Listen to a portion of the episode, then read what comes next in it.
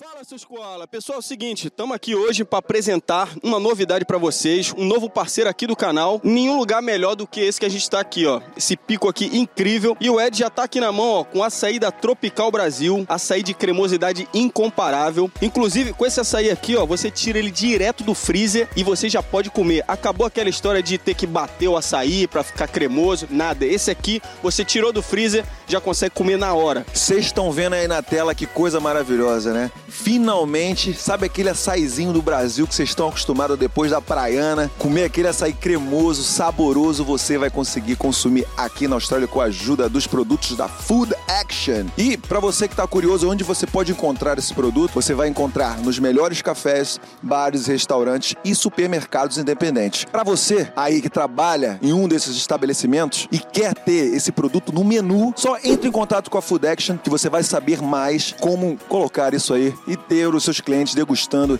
esse produto que é de primeiríssima qualidade.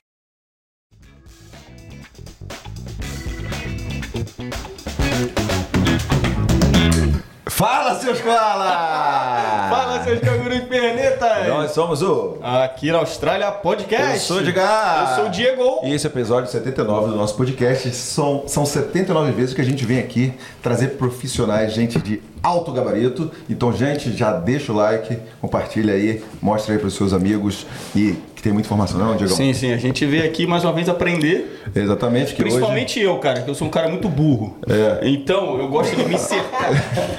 eu gosto de me cercar, eu gosto de me cercar de pessoas inteligentes. Você não precisa falar isso, cara. Né? Você não é burro. Você é um cara Não, muito não. inteligente. Eu gosto de Então. me cercar de pessoas inteligentes que Entendi. têm algo a agregar. Boa, e boa. aí E eu vou, e né? assim eu vou crescendo. Não, isso é bom, isso é bom, cara. Não precisa ficar se desmerecendo, não. É isso aí, gente. Chegando de blá blá blá aí. E obrigado novamente aí por, pela sua audiência. Se inscreve no Instagram também, que tá todo, cada vez mais. a mim, pô. Não, obrigado pela companhia também, obrigado, Gabrielino, mas isso aí vai pra deixar pro final. Tá pô. bom. Mas eu só queria falar que, porra, nosso Instagram tá bombando, né? Isso, porra, isso, Só isso, coisa isso. boa. Então se você não, não foi lá curtir a gente, vai lá, é, segue a gente e. Hoje, uma área que, pô, a gente vai fazer, falar com muito carinho, até porque é uma área que o nosso Leandrones quer saber muito, né? Tá vindo pra cá. Leandrones, que é o nosso é, artista, né? Que faz nossas artes. Nossa identidade visual. Nossa identidade tudo visual, é com o tá cara. lá no Brasil, está se preparando para vir para a Austrália. Então a gente vai falar sobre arquitetura e muito mais. Então com vocês! O nome é muito bonito, hein? Lara Batistuzzi!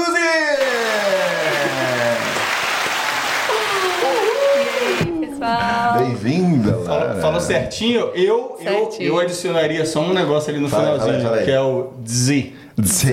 Sim. Batistuzzi. Isso aí veio da. Batistuzzi. Pô, claro, italiano, né? Descendência italiana? né? É, é do meu marido o nome. Ah, então é porque é chique, né, velho? Ele parla, ele parla. Na, o, meu, o meu marido? É? Um pouquinho. Ah, tá um pouquinho, um pouquinho. Dá pra, dá pra desenrolar, né? Dá. Valeu, agradecer também, ó, porra, Andrezinho, Vida Fora do BR, Boa. que fez essa ponte aqui. Sempre aí com a gente, porra, parceirão da Eles são gente. demais. Exatamente, exatamente. E aí, Lara, tudo tranquilo? Obrigado por ter vindo aqui. Imagina, o Brasil. Queria, queria começar perguntando de onde você é, Lara? que Você tem um sotaque aí. É, Mineirinho. Mineirinho, Mineiro. mineirinho. Mineirinho, de BH. Ah, BH, É. cidade, pô, cidade legal, né, cara? Pô, muito bacana, muito Eu bacana. gostaria de saber, pô, cidadezinha legal, bacana, por que que você decidiu do nada meter o pé, falou assim, já deu por aqui e Eu tentar a acho. vida fora, né? Só explicando pra galera que esse episódio vai ser pá, pá, pá, pá, pá, muita informação. Vamos sair perguntando, tem uma pautinha É isso, aqui, ó. é isso. É isso, não tem mais churumela. metralhadora. A metralhadora Não tem mais churumela. Não tem gostei. mais churumela, tem mais churumela. Eu acho que melhores oportunidades de trabalho Aham. ah, e segurança, com certeza que no Brasil, mesmo se você tem um puta empregão, se você já tem uma vida muito legal, seu, sua própria casa e tudo mais, segurança é uma coisa que ninguém tem. Tipo, não importa se você é o ricaço, você tem que andar com carro blindado se você for estiver nesse nível. Se você for lá mediano, segurança é uma coisa complicada. Você cria sua família trancada dentro de um apartamento, não tem uso de espaço público, que é uma coisa muito que eu sentia falta também. Tá preso dentro de casa, né? Preso Parece, dentro né? de casa, é invertido, né? Então eu acho que aqui a gente tem uma liberdade, eu acho que falando principalmente como mulher, que é uma coisa que não tem como comparar O, sua liberdade de poder sair na rua sem se preocupar, mexendo no seu telefone, independente de qualquer hora que seja, isso não tem preço que pague. Uhum. É do famoso do famoso poeta, as grades do, do condomínio são para trazer proteção, mas também trazer a dúvida se é você que está nessa prisão. Exato. É isso. Então é isso. Eu já dizia o poeta. É isso, é isso. Não, e, e também, se você for parar para pensar, né? Você bota, às vezes você tá de fone de ouvido na rua, você nem tem aquela de ficar olhando para trás. A gente faz porque a gente está acostumado, né? Sim. É. Mas a galera, pô, já ouvi gente falar que foi tentar dar susto aqui em colega aqui, só que não funciona. Tipo, é. por trás à noite, dá.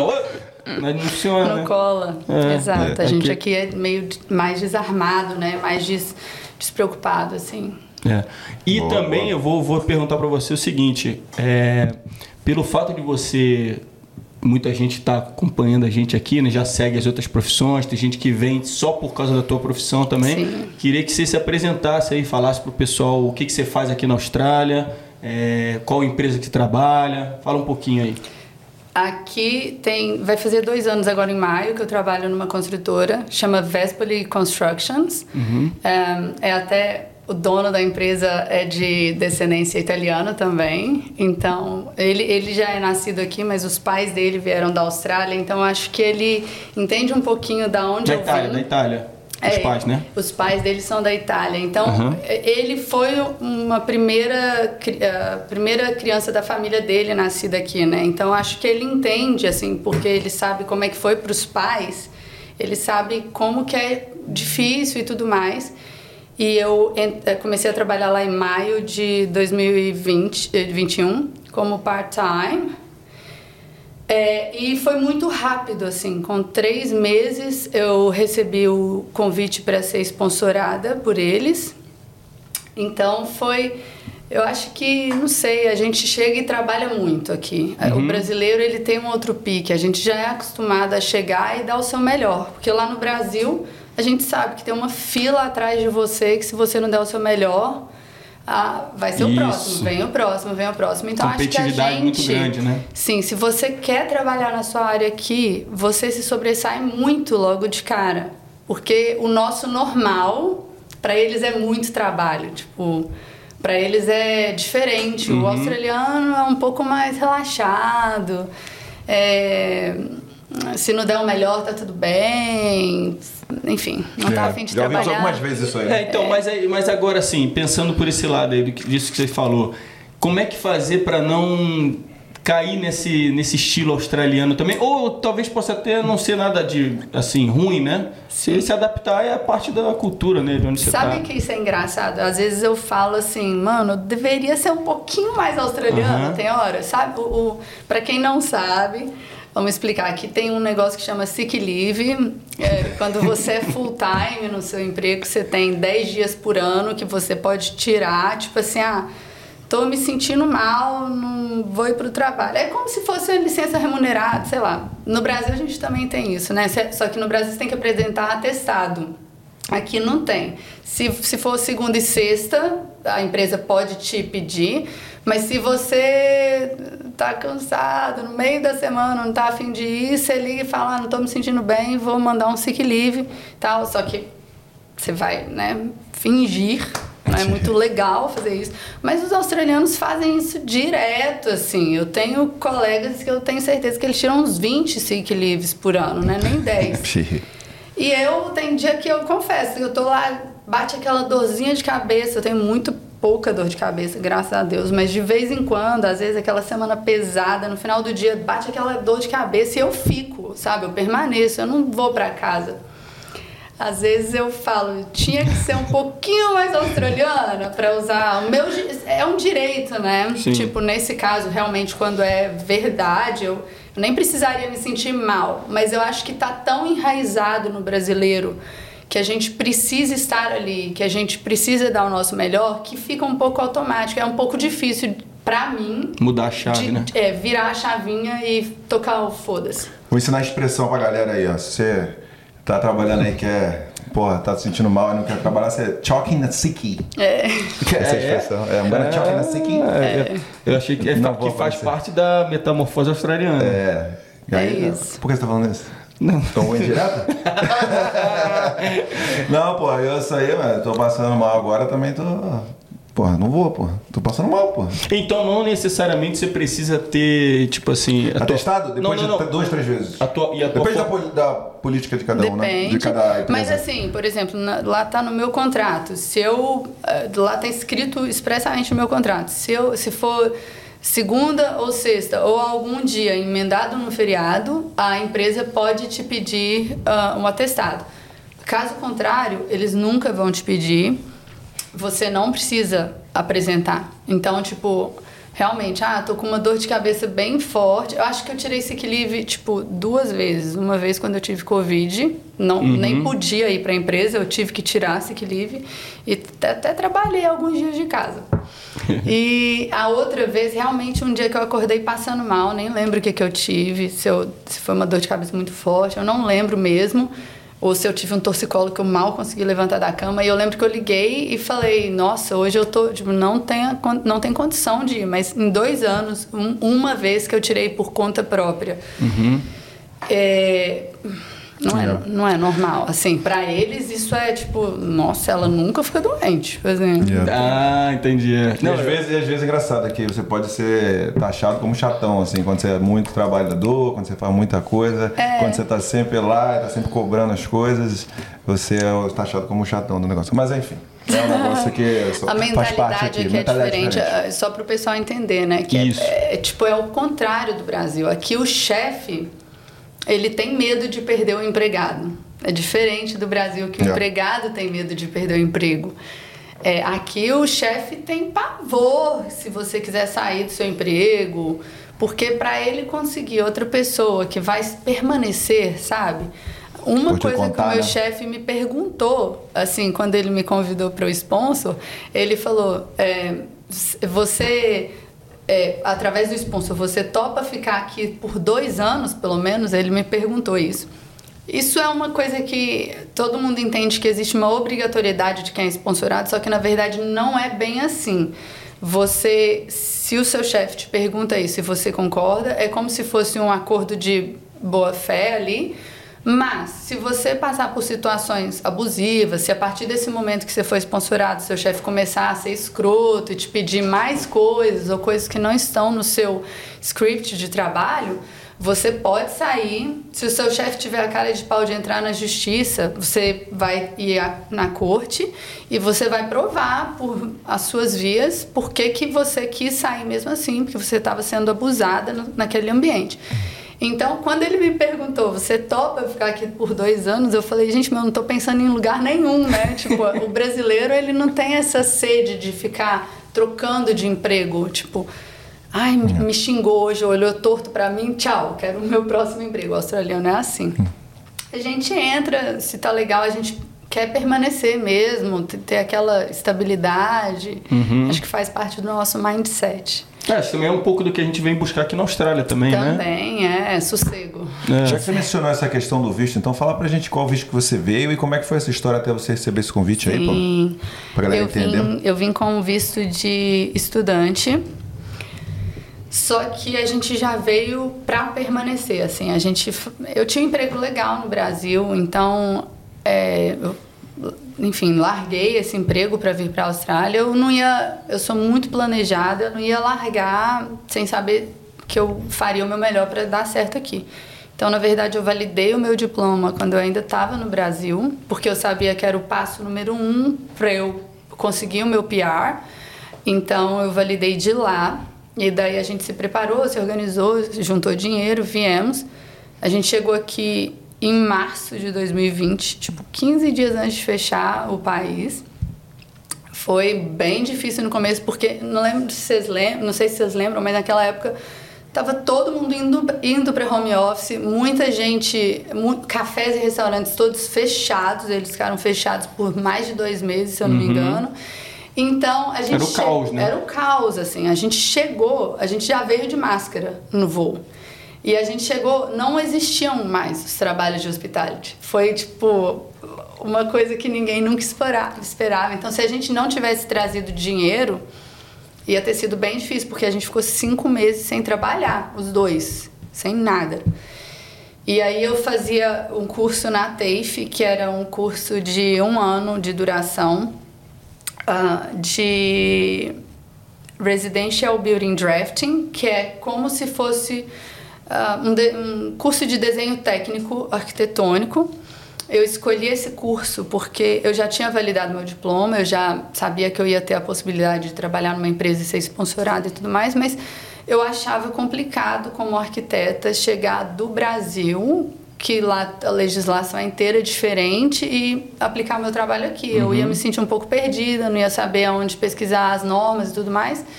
Então eu fiz esse curso, essa escolha de curso, para eu me familiarizar com a como que é a arquitetura na Austrália. E realmente fez muita diferença assim para mim.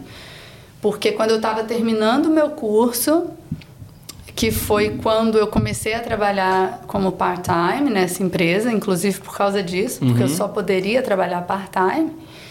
É, eu deu tudo bem, correu tudo bem. Eu não, eu sabia que eu tinha que sempre pesquisar. No começo eu tinha que pesquisar bastante porque eu estava lá já aplicando, mas o curso tinha me dado essa base de conhecimento.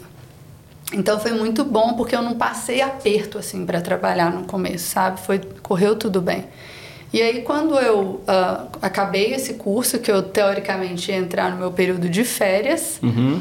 E, e nesse período de férias eu ia ter três meses, dois meses de férias. E aí meu visto ia expirar. E aí foi nesse meio período aí que o meu chefe me convidou e eu nunca renovei meu visto de estudante. Então a gente aplicou para PR direta, que é o 186 que é o Direct Entry. Então, você aplica para um visto de sponsor, que você precisa que uma empresa te convide, fale, Lara, eu quero que você permaneça, quero que você trabalhe com a gente, você está sendo uma boa funcionária, eu não quero te perder, para você não ir embora, eu vou te sponsorar. E aí existem, existem algumas opções de visto de sponsor, algum, algumas que você fecha um contrato que você precisa realmente permanecer durante três anos com a empresa, que eu acho que é o 482, e aí sim, é, você, depois desses três anos, é que você aplica para PR, para o Direct Entry. Mas foi isso, a gente aplicou em 1 de setembro de 2021, que é o dia que o meu visto expirava, e... Caraca, aplicou no dia que expirava? Acho que a gente Caraca. aplicou dia 31 de agosto, se eu não me engano. É, mas foi. Foi, tipo, foi na tábua da beirada. Foi. Eu acho que o meu visto vencia dia 2 de setembro. Uhum. É isso. E a gente aplicou dois dias antes, uma coisa Pertinho, assim. Pertinho, de qualquer maneira. Muito perto. Mas, assim, é óbvio que o processo já estava sendo tomado conta há uns três meses, a gente já estava preparando uhum. toda a documentação, enfim. Pô. É bom que ela já até explicou a questão de sponsorar é. e tudo mais. Não, eu queria de repente, porque a gente, pô, sempre falando disso, é um assunto que todo mundo tá muito é, curioso, né? Já tá, já tá sabendo o que eu vou fazer, né? Já entendeu, né? Então, já que a gente tá falando de visto, de várias coisas, tem um recadinho aqui para vocês, então fique ligado aí, ó.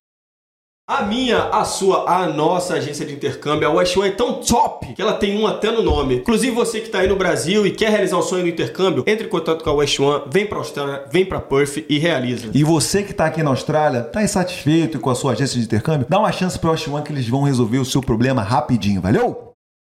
Quer morar permanentemente na Austrália? A Bravo Migration vai te ajudar, não, Diegão? É isso aí, Ed. Com a Bravo você vai ter o aconselhamento do tipo de visto ideal para você. Além disso, eles vão te ajudar montando estratégia, o plano para você chegar lá, e ainda vão te explicar todo o processo durante a aplicação do seu visto. E o melhor é que seguidor aqui na Austrália tem desconto. Com o cupom AQUI10 que você acessa no QR Code ou na nossa link na bio do Instagram, você vai ter esse desconto e vai pagar um preço baratinho. Então vem com a Bravo Migration, gente!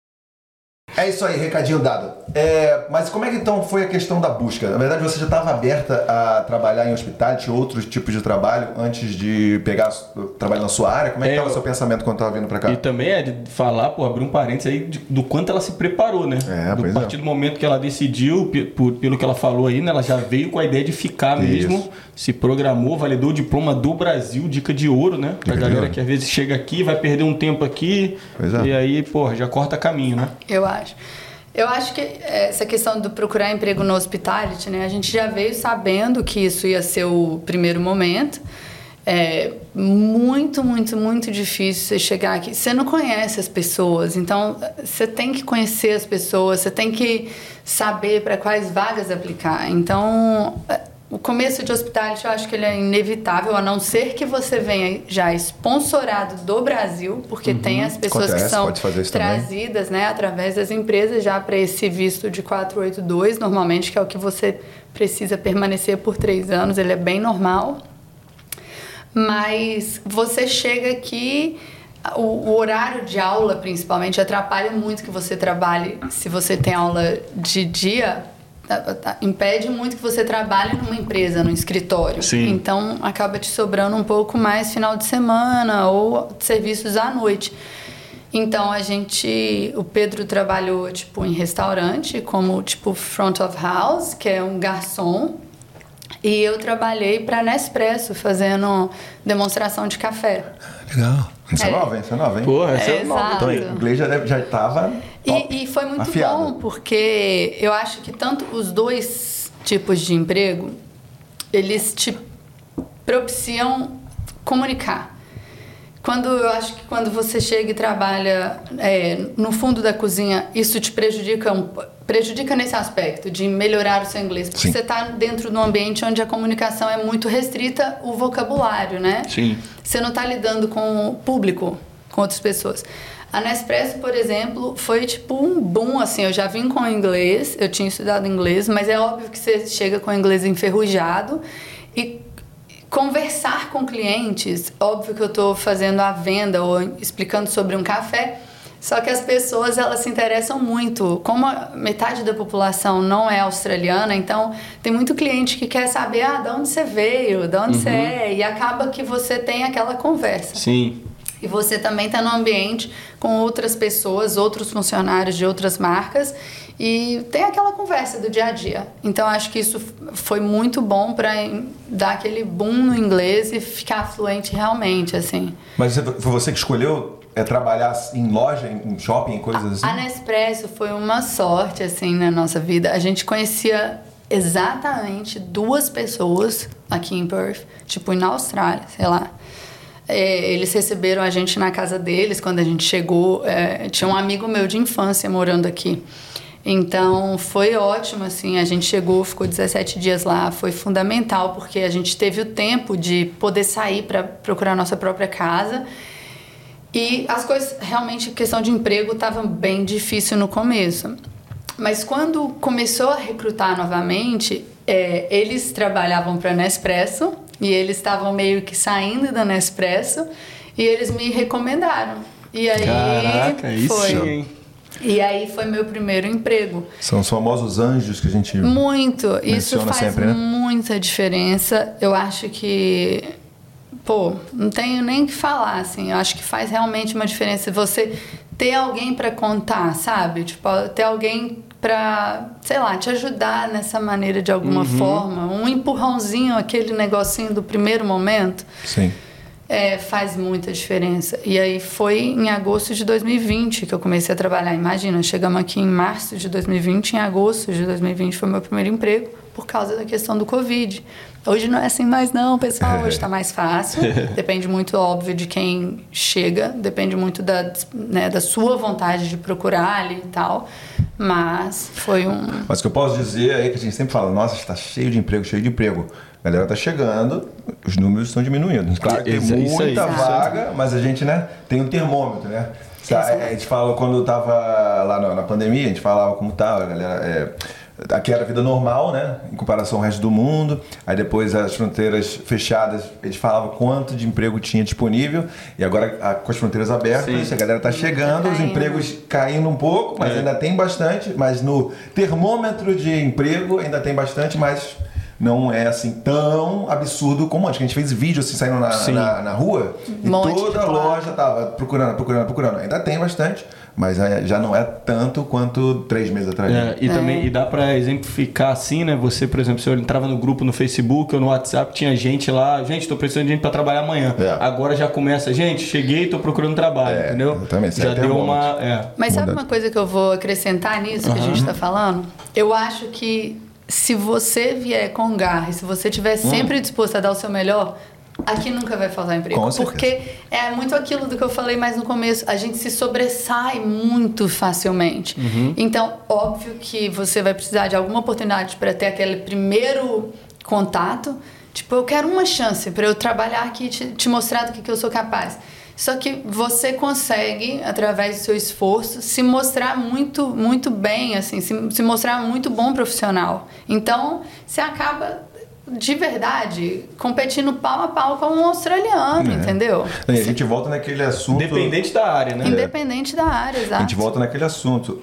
Ah, eu acho que as fronteiras aqui são tão abertas para imigrantes porque eles dão mole, sabe? Vocês já deu, deu, deu, deu um exemplo aí. Às vezes você não consegue contar. E aí vem o brasileiro, pô, vem o chinês, vem o indiano, chega e toma tudo, entendeu? Exato. Porque os caras estão querendo trabalhar sangue nos olhos. Isso. Sangue no Então, olho. é. Mas vem cá, você já estava aplicando para emprego do Brasil? Como é que. Ou você já. Ah, boa. pra- em, em arquitetura, eu digo, né? Na sua área. É, não, eu já tinha, eu já tinha dado uma olhada. É, óbvio, eu já já estava inscrita no SIC, Ah, já estava não. olhando o LinkedIn e tudo mais. LinkedIn aqui é muito forte. Fiquem, É. foquem no LinkedIn, muito, muito forte mesmo, pelo menos para a área de arquitetura, construção, engenharia, muito forte. Eu já estava dando uma olhada, mas eu não. é, Lá do Brasil, ou logo que eu cheguei, eu sabia que eu não ia ser contratada. Um, porque por causa da minha grade horária da, do curso na TAFE, que era, tipo, no primeiro semestre eu tinha aula quatro vezes por semana, dia inteiro, de nove às quatro. Então, como que um escritório vai me contratar se esse é o horário de funcionamento? E no segundo semestre, que foi quando eu comecei a procurar e quando eu consegui o part-time, que eu trabalhava, que eu tinha aula duas vezes por semana e eu trabalhava três vezes por semana. E foi massa, funcionou perfeito. É, mas eu já, logo que eu cheguei, eu já é, não interessava, eu sabia que eu não ia conseguir, mas eu já mandava currículo, eu já ahn, seguia as pessoas, seguia as empresas e pessoas no LinkedIn que eu saberia que no futuro poderiam me dar uma oportunidade. E como se fosse já me apresentando, colocando o meu nome no mercado, alguma coisa do tipo, porque as pessoas não iam me conhecer nunca. Então, se eu não entrasse em contato, se eu não mandasse meu currículo, eu nunca ia conseguir um emprego. E deixa eu adicionar uma coisinha aqui. Você falou do LinkedIn aí. No Brasil você já usava o LinkedIn? Eu já usava o LinkedIn, mas quando o LinkedIn ficou muito forte, eu já tinha um emprego que eu já estava, Sim. porque eu- o meu emprego do Brasil eu já estava lá há quatro anos e meio. Então eu nunca tinha usado o LinkedIn como forma de ah, arrumar um emprego aham. antes. Mas aqui- quando eu cheguei aqui, eu entendi que tava lá. Eu entendi que tava lá. Inclusive, antes de trabalhar nessa construtora, foi até muito engraçado, eu consegui, através do LinkedIn também, um emprego num escritório de arquitetura é, pequeno, tipo, ah, diferente da construtora, que é mais comercial, industrial, os projetos, realmente a gente desenha e constrói ah, tipo warehouse ou então McDonald's, Burger King, ah, Chicken Treat, essas coisas, ah, franquias, né? A gente faz muito. É, esse escritório era de residencial e casas muito chiques, mas um escritório de poucos projetos, assim, poucos projetos, projetões Grandes, grandes, mas a equipe muito pequena. E aí eu comecei a trabalhar lá. E foi através do LinkedIn. E quando eu comecei a trabalhar lá, eu já tinha feito a entrevista na construtora, que também tinha sido aplicação pelo LinkedIn. Só que como eles não tinham me chamado, eu fui para esse escritório que me chamou. E um dia eu estava lá no escritório, trabalhando já uma semana e meia que eu estava lá, eu recebi uma ligação da construtora, falando, Lara, a gente quer você aqui. Isso era uma quinta, e eles falando, eu quero que você comece segunda. E eu lá no meu outro emprego, há uma semana e meia. Tinha acabado de pegar. Tinha né? acabado de pegar o emprego. Eu lembro Tipo, que... sem processo seletivo nenhum, só pelo LinkedIn. É porque eu tinha feito uma entrevista, Ah, só que eles beleza. ainda não tinham Ah, ah, sim, me ligado para dar um feedback. Eu tinha Boa. ido lá, feito a entrevista antes de ir para esse escritório. Só que eu achei que tinha. mo- Ah, pô, não deu. Tipo, Sim. não me Aquele- chamaram, já tinha. já devia ter uns 15 dias já, mais até talvez. E aí eu lembro que quando eu atendi essa ligação lá nesse emprego que eu tava nesse escritório, eu, eu vi a chamada, eu tinha o número anotado da construtora, então quando eles me ligaram, eu vi que era eles, eu peguei o telefone desesperada, fui pro estacionamento atender essa chamada. e eu quando ele me chamou no telefone, eu não sei, eu senti assim, mas eu voltei e fui muito uh, honesta com o meu chefe. Chamei ele para conversar e falei: Felipe, eu preciso da sua. Eu preciso que você me ajude. Eu não sei o que fazer. Eu acabei de receber essa proposta de emprego. Eu tinha feito essa entrevista, eu fui muito honesta com eles e o australiano, eu, eu tenho a impressão que o australiano ele aprecia muito honestidade. Sim. Eu acho que até porque o, o empregado australiano tem essa coisa de desses Dá uns migué ali, dá uns né? migué. Eu acho que eles apreciam muito quando a gente é honesto e verdadeiro e transparente. E eu falei com ele, eu não sei o que fazer. É, tem essa empresa que é no ramo da construção, um projeto comercial, tem um pouco mais a ver comigo. Era o que eu fazia no Brasil, eu trabalhava com projeto comercial. Ele falou, Lara, sinceramente, eu adoro você aqui, mas eu acho que você tem que ir. É uma empresa grande. E, e aí ele que falou comigo, lá você tem a oportunidade de ser sponsorada. Eu não eu juro pra vocês, eu não pensava que isso era uma Possibilidade. Eu sabia que era uma possibilidade, mas eu não tava naquela época contando com isso, porque pra mim eu já tava num bônus, eu tinha conseguido ir pra minha área, isso era o meu Sim. objetivo número um. Então, tipo, eu já tava feliz, já tava no lucro. Nossa, consegui meu emprego na minha na área. É, a gente já pensava, já estava pensando em outras possibilidades de renovar o meu visto, ou de renovar o visto do Pedro para eu poder continuar, tipo, o Pedro fazer um master para eu poder, poder continuar trabalhando na minha área em full time e tal. E ele foi muito honesto comigo também. Ele falou: olha, essa empresa tem mais de 50 funcionários. A gente olhou junto na internet. Essa empresa tem mais de 50 funcionários. É, eu, eu aqui com esse escritório pequeno, eu não sei se no final do ano, como que eu vou, eu vou estar de projetos e quantas pessoas que eu vou conseguir manter. Então, o seu emprego aqui é mais instável. E nisso eu fui, respondi no dia seguinte para a construtora e comecei na segunda-feira seguinte, de fato. Caraca, Então, foi, show. foi muito legal, assim. E é Foi- que você tá lá até, hoje. É. Caraca, show de O bola. chefe dela muito. mandou voa, garoto. O cara é- Isso, foi muito. mesmo, é. Vem cá, você men- mencionou lá no começo a questão da validação do diploma, né? Você fez isso antes de vir pra cá, né? Foi. Como é que foi esse processo? Explica pra galera aí. É Não, difícil, muito fácil? Não é, não é impossível, não é difícil, é trabalhoso. É uma coisa diferente, você tem que. Naquela época, tinha que validar para arquitetura. Cada conselho é um jeito, cada empresa, cada, cada emprego, cada profissão é uma validação diferente. Você tem que olhar no seu órgão. Eh, no caso, eu validei pelo um, ACA, que é o Conselho de Arquitetura australiano. E naquela época só tinha que validar o seu currículo, só a sua grade acadêmica. Você tinha que provar para eles que você estudou as mesmas coisas que um australiano estudou aqui. Era assim que funcionava. Hoje eu sei que ficou um pouquinho mais difícil para validar o diploma de arquitetura, porque eu sei que você tem que validar estágio 1 e 2. O estágio 2 é uma parte que é de ah, provar eh, sobre a sua coisa profissional também. Então você tem que validar tanto o seu acadêmico quanto Experiência. experiências profissionais. Entendi. E aí, enfim, ficou um pouquinho mais difícil. Mas, pô, a gente fez sozinho. Tinha empresas lá no Brasil que cobravam, assim, na época, 2018 que eu fiz minha validação. A gente só veio em 2020, mas eu fiz em 2018. E não inspira, né? Não, não inspira. ah, ela tá feita, você tem que. Acho que a cada três anos ela, Renovar, o tipo. documento vence, mas você paga 50 dólares e eles te mandam de novo. Boa. Isso enquanto você não aplicar para o visto, na verdade. Então, se eu tivesse aplicado para o visto antes, eu não teria que ter tido pago 50 dólares. Boa. É, mas. ah, Ah, o benefício que isso traz, 50 dólares, é Exato, pena. é. Sim. Não, já tá feito, entendeu? E, e, é, foi assim, tinha empresas que cobravam 3 mil, dó- 3 mil reais para fazer. E, só que um, um único agente de imigração que eu conversei foi muito honesto também comigo e falou, Lara, eu acho que você consegue fazer sozinha. Senta, ah, mostra lá o que, que você estudou na faculdade e compara com o que eles estudaram. Você tem tipo um formulário para preencher e tudo mais. E deu tudo certo. Eu apliquei, foi de primeira. E aí, nossa, foi a melhor sensação da vida, porque para quem está pensando em vir para a Austrália para migrar permanentemente, não tem jeito. Esse é o primeiro passo. Ou você valida o seu diploma ou você faz um novo diploma aqui. Não, não tipo, Não tem outra forma. É uma coisa que você pode falar também, a questão do nível da, da faculdade que você graduou, né? Porque não é qualquer uma, né, que você vai poder Uhum. não validar, é qualquer né? uma. Para ser bem honesta, eu acho até que eu já tinha uma pós-graduação no Brasil em gerenciamento de projetos. Entendi. Eu acho, eu acho que se eu não tivesse essa pós, eu não teria conseguido validar. Porque a Austrália, ela separa mais ou menos as faculdades em nível 1 e 2.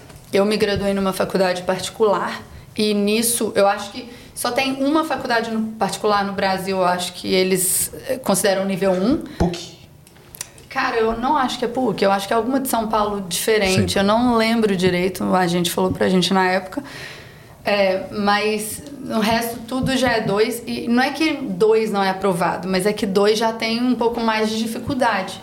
E eu acho e uma das grades da Austrália para o curso de arquitetura que era muito forte, ou seja, que você tinha que ter muita carga horária e tal, era gerenciamento de projetos. E na minha grade horária do curso de arquitetura em si, gerenciamento de projetos era muito pouco. Tipo, a, a grade era muito pouca, era muito poucas horas. Então eu acho que se eu realmente não tivesse mandado minha pós-graduação, talvez, Talvez isso teria me É. impossibilitado. Eu me formei numa particular também e era, pô, no Brasil é considerado, a IBMEC, né, considerado uma boa Sim. faculdade, mas aqui também era nível 2, assim, não, não era primeiro nível, então dá uma dificultada mesmo. É isso. E quanto que custou esse processo aí? Custou na época 1.050 dólares só a aplicação. Aham. Só que você tem que traduzir todos os seus documentos acadêmicos, tipo, todos os seus diplomas, todos os seus histórico escolar, todas as páginas. Você precisa. Enfim, eu acho, eu acho que naquela época, eu lembro, saiu mais ou menos uns 5 mil tudo.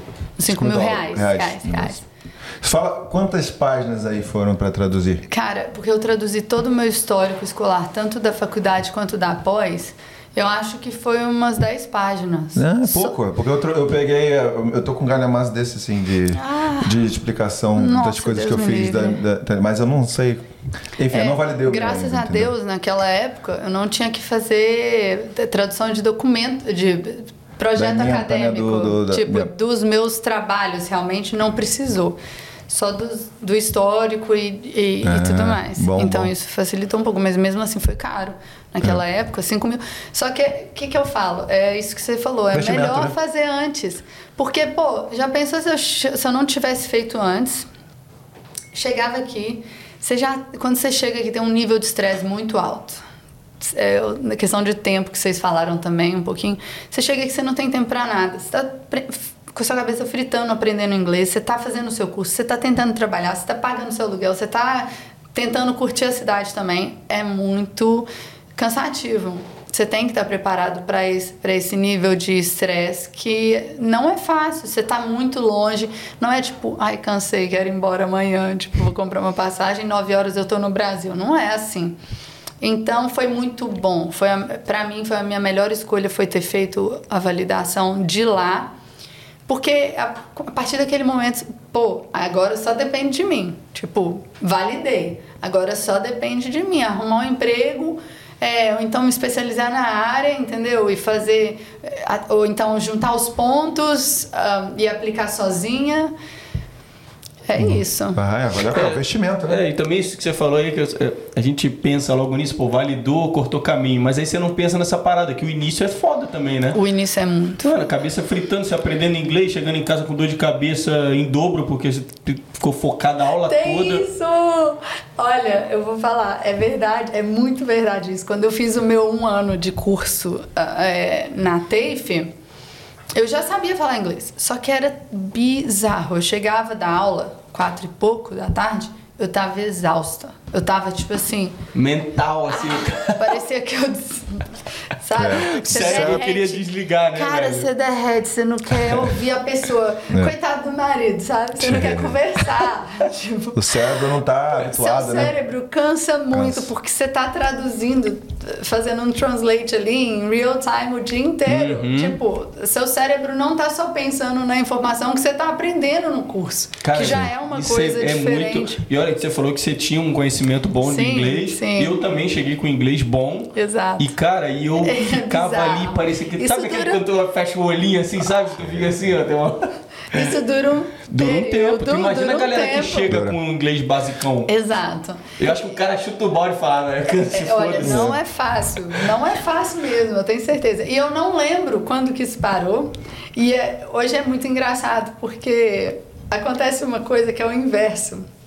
Agora eu já tô tão acostumada com o inglês que às vezes eu tô no meu trabalho e o meu colega de trabalho me faz uma pergunta em inglês só que pra mim aquilo na minha cabeça soa tão natural que eu respondo em português. Porque, tipo assim, não é que eu. É porque pra mim eu tô conversando em português. Tipo, não sei, como se entendi. você estivesse conversando na sua língua mãe. Sim, porque, sim, sim. E eu respondo em português e ele olha assim, eu, opa! tipo, tipo, aí que eu percebo que eu. Entendeu? Você tá Tipo, tão relaxado. Tão relaxado falando- é. falando a língua que você responde. Tipo, Bizarro. cara. é muito bizarro. É que nem você vai na academia pra treinar o corpo, você tem que treinar a mente também, né? A gente- Exato, não é exato. fácil assim, né? Você Exato. vai pra academia, você fica cansadão no começo. É. Aí você treina a mente também. No começo você fica cansado porque é uma coisa nova, né? Depois Exato. quando acostuma, fica relaxado dessa Pô, maneira aí. e, e você tem, é, provavelmente você tem uma galera lá do Brasil que trabalhou com você que você deve trocar ideia, fazer tipo esse intercâmbio, assim, eles perguntam como é que é aqui e tal. E tem, além de falar sobre isso também, que eu acho legal, né? Você falar, pô, quais são as dúvidas da galera lá e tudo mais.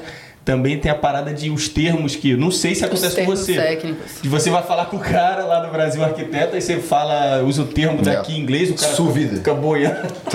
Não, Fábio? e é muito engraçado, porque eu tenho uma madrinha e um primo que são arquitetos. Então, quando eu fui eventualmente durante esse período conversar qualquer coisa relacionada à arquitetura, eu não sei, eu sou burra agora em arquitetura, em Pô, português, vocabulário de português. burra aí, mano. Eu não sei foda, mais pô. falar, eu não sei mais falar os termos técnicos em português. É, é meio É chato, né? é, você fica um pouquinho assim.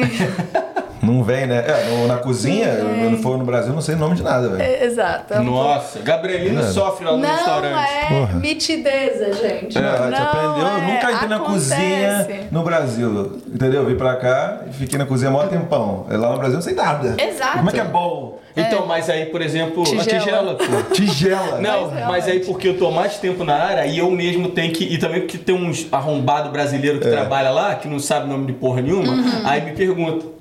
Tu, vai. que ele fala assim pra. O foda é quando tem gente do tipo Gabrielino que fala assim. Que, é, o que, que é sage? É, então, eu o não que, em português, sage. O que, que é zucchini? Aí eu falo, "Zu- abobrinha. Puta, mas o que, que é abobrinha? E o que, que é seja? Eu não sei, velho. Sálvia. Salve, eu nem sei dessa é- é porra. real, Fui descobrir que é fennel é erva doce essa semana. É, é, é. Porra. Fennel é erva doce, nada a ver. Erva doce. Yeah, sweet herb, sweet herb. Pensei que fosse sweet herb. Acontece. A gente fica. O meu marido fala uma coisa que é engraçada. Antes a gente era burro em inglês, agora a gente é burro em português e inglês. Twitter foi foda. Ei, Lara, eu queria. Ué, só falar, hein? Já tá rodando aqui, Mel. Melhor começar aqui a pum pum pum. aqui. É, então, não, não, eu queria que você fa- é, falasse um pouquinho assim da, da diferença do teu trabalho de hoje em dia, rotina, tipo de hoje, é, até se for bem diferente tua função na empresa hoje do que você fazia no Brasil, assim. Se Pudesse exe- exemplificar até com tipos de projetos e tal, até pra gente que somos. É. nós que somos dois cabaços. cabaços É, assim, no é. assunto, pra gente entender dese- desenhadinho ali, né? Exatamente. Aqui a gente trabalha com o meu chefe, ele é especializado em painéis de concreto, que são aqueles prédios que no Brasil não tem tanto, mas aqui é assim, é um- ele faz já um painel de concreto gigante, de 10 metros de altura por 9 metros de largura, então um painel muito grande, com 15 centímetros de espessura, às vezes 20. É, e é uma construção muito limpa. É, eu faço o projeto, no meu próprio projeto eu já especifico quantos painéis de concreto vão ter. Ele literalmente prepara o solo, leva o caminhão, o guindaste começa a levar os painéis de concreto para o site e monta tipo um Lego. Opa! Monta Vai. tipo um Lego. É, tipo, vai, levanta o, o painel de concreto e coloca ele em pé assim. Aí chega e bota o próximo painel de concreto do lado. Então, é uma coisa muito específica, mas que não tem nada de mais difícil do que a gente. Para o projeto, para a questão de projeto, é até mais fácil, eu acho. Mas a questão do ambiente de trabalho, que eu acho que faz muita diferença. No Brasil, você acaba fazendo hora extra, às vezes por, eu recebia ou ia pro meu banco de horas, mas não é sempre assim. Eu conheço várias pessoas que fazem hora besta no Brasil por conta própria, porque você precisa terminar aquele projeto. Ah, hora besta. Hora besta. Você tem que Ou que tá trabalhar. trabalhando, né? É, não, você é responsável pelo projeto. Cê- Sua entrega é quinta-feira. Cara, arquitetura não é igual direito ou qualquer coisa que você pode escrever mela cueca ali no papel e entregar um mai- mais ou menos. Se você não terminar o projeto, não tem, não tem o que entregar. Entendi. Tipo, entende? Então você não tem uma opção de tipo parar no meio do caminho, ah, isso aqui é o que eu tenho. Não, não tem como fazer isso. Então, no, no Brasil, eu conheço muitas pessoas que trabalham horas e horas à noite e viram pra fazer. Aqui não existe isso, mano. Aqui eu trabalho de 8 a 4 e meia. Deu 4 e meia, eu pego minhas coisas e levanto do meu, da minha mesa. Vou fazer assim, vou fazer assim, ó. Bota aí, Gabriela, aqui, ó. Tá. Mete o pé. Exato, entendeu? Aqui não tem isso. ah, não tem. No começo eu ficava um pouco assim. Eu, eu lembro que antes eu trabalhava de 8 a 5, eu fazia uma hora de almoço. E eu lembro que às vezes dava 5 e 5. Todo mundo tinha ido, tipo, tava levantando. Meu chefe falava comigo, Lara, levanta, vai embora, vai. Tipo, vamos, vamos comigo. Eu, não, daqui a pouco eu vou. Ele, não, vamos, eu vou apagar a luz. Tipo assim, 5 e 15 não tem ninguém no escritório mais, entendeu? É tipo. Isso é muito respeitado aqui. Ninguém espera que você faça hora besta. Ninguém espera isso. Uhum. Você falou de é, é, trabalho limpo, eu achei que você estava falando na questão de. Tá falando da obra, né? É, eu A achei que era obra. é, com relação à obra, ou até questão de é, sustentabilidade também. Cara, eu não sei muito como é que é o processo de concreto. Eu acho que não é muito sustentável, não. Eu Acho que assim, a produção de um painel de concreto. É óbvio que a gente está sempre. A gente contrata muitas empresas para fazer consultoria para a gente de quando a gente precisa de um projeto que, se- que o projeto seja mais limpo sus- sustentavelmente. Sim. Mas no que eu estava falando de limpo é com relação ao campo de obra. É impressionante. Primeira vez que eu fui num campo de obra aqui, eu fiquei abismada, assim, porque no Brasil é, são 30 pedreiros, é, cimento pra cá, tijolo pra lá, saco de não sei o que pra areia pra ali, muito, tipo, não tem um espaço dentro do, do, do site de obra. Tipo o nosso estúdio aqui, né? Um bolo de fio aqui Gente, embaixo. é muito arrumadinho aqui. Mas é muito. No Brasil é bem. muito cheio, entendeu? Muita Sim. gente o tempo inteiro. Aqui. uh-uh. Aqui, é, quando tá levantando os painéis de concreto, porque eles chegam e ficam todos empilhadinhos assim, quando tá levantando, só tá dentro do site de obra quem vai trabalhar com aquilo. Não tem mais, as- não tem pessoa que vai fazer o telhado, que vai fazer o piso, que vai fazer. Cada coisa acontece por etapas e só o funcionário daquela etapa tá naquele momento. É, Tipo, é maravilhoso. Para coordenar, se você trabalha com gerenciamento de obra no Brasil, você é foda. Vem pra cá que é fácil, entendeu? Você acha que é por causa da mão de obra qualificada, da maneira que a galera é, pensa nos processos? Com certeza. Eu acho que aqui você tem que ser eficiente. Então, não adianta você ter toda a equipe de pedreiro e construtoras e tudo mais é, já no ambiente de trabalho, porque senão você ia ter que pagar todo mundo e não, não dá pra colocar o telhado enquanto você tá. Se você nem subiu o painel ainda. Então, você sobe o painel.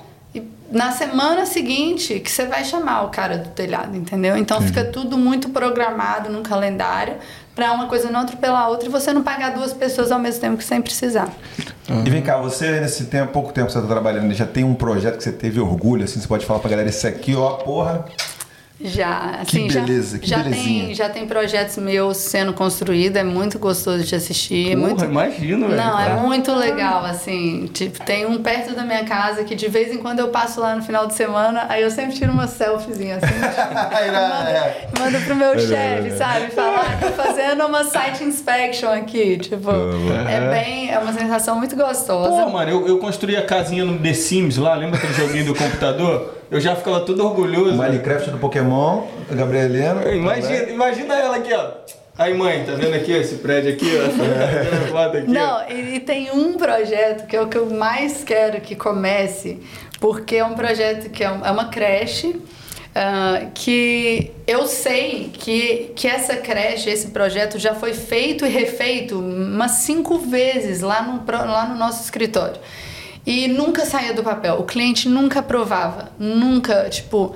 Eu, eu, tô, eu tô trabalhando nesse projeto tem dois anos e, e eu agora terminei ele eu mesma pela segunda vez. E o cliente aprovou agora e vai sair uhum. do papel. Então eu fiquei com uma sensação muito boa de tipo, várias pessoas já desenharam esse projeto, esse projeto já tá aqui há vários anos e vai sair pela minha mão, sabe? Show. Tipo, é muito, eu tô louca para começar a construir esse. Pô, isso é irado, cara. E ah. tem, tem cliente, assim, pode ser falar lá do Brasil, daqui, né? É, a gente gosta de saber essas coisas, né? Cliente que já pediu umas coisas assim bizarras, assim, num projeto que você fala assim, pô, mano, coisa assim, inusitada. Tem parada que rola assim? Aí, essa é a minha dica. Eu ah. gosto de trabalhar com comercial por causa disso. Eu acho que quando você trabalha com residencial, Sim. Uhum. você não está construindo uma casa. Cara, você está construindo um sonho de alguém. E eu acho que eu admiro muito, eu acho lindo. Eu já trabalhei com residencial, mas é uma parada que você tem que ter um tato e uma uma conexão com o seu cliente muito grande, porque você tem que estar preparada para isso, esses pedidos loucos. Às vezes você está com uma casa pronta e o cliente estava passando no, no Instagram e viu uma coisa nova. E vira para você e quer aquilo é. e acha que é só trocar. Não é isso. Tipo, quando você pensa num ambiente e você idealiza aquele primeiro layout, aquela coisa, você já estava tentando o seu melhor naquele momento. Então é óbvio que na sua cabeça se resolveu o projeto da melhor forma. E o comercial é muito prático nesse aspecto. Você senta com o cliente, faz uma reunião, ele te dá um briefing do que, que ele quer e normalmente ele não sai muito daquilo.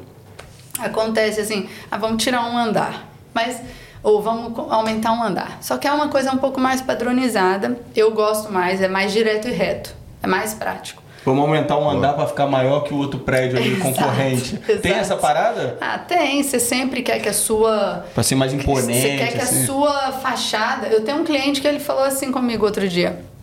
É, eu quero que a minha fachada seja top.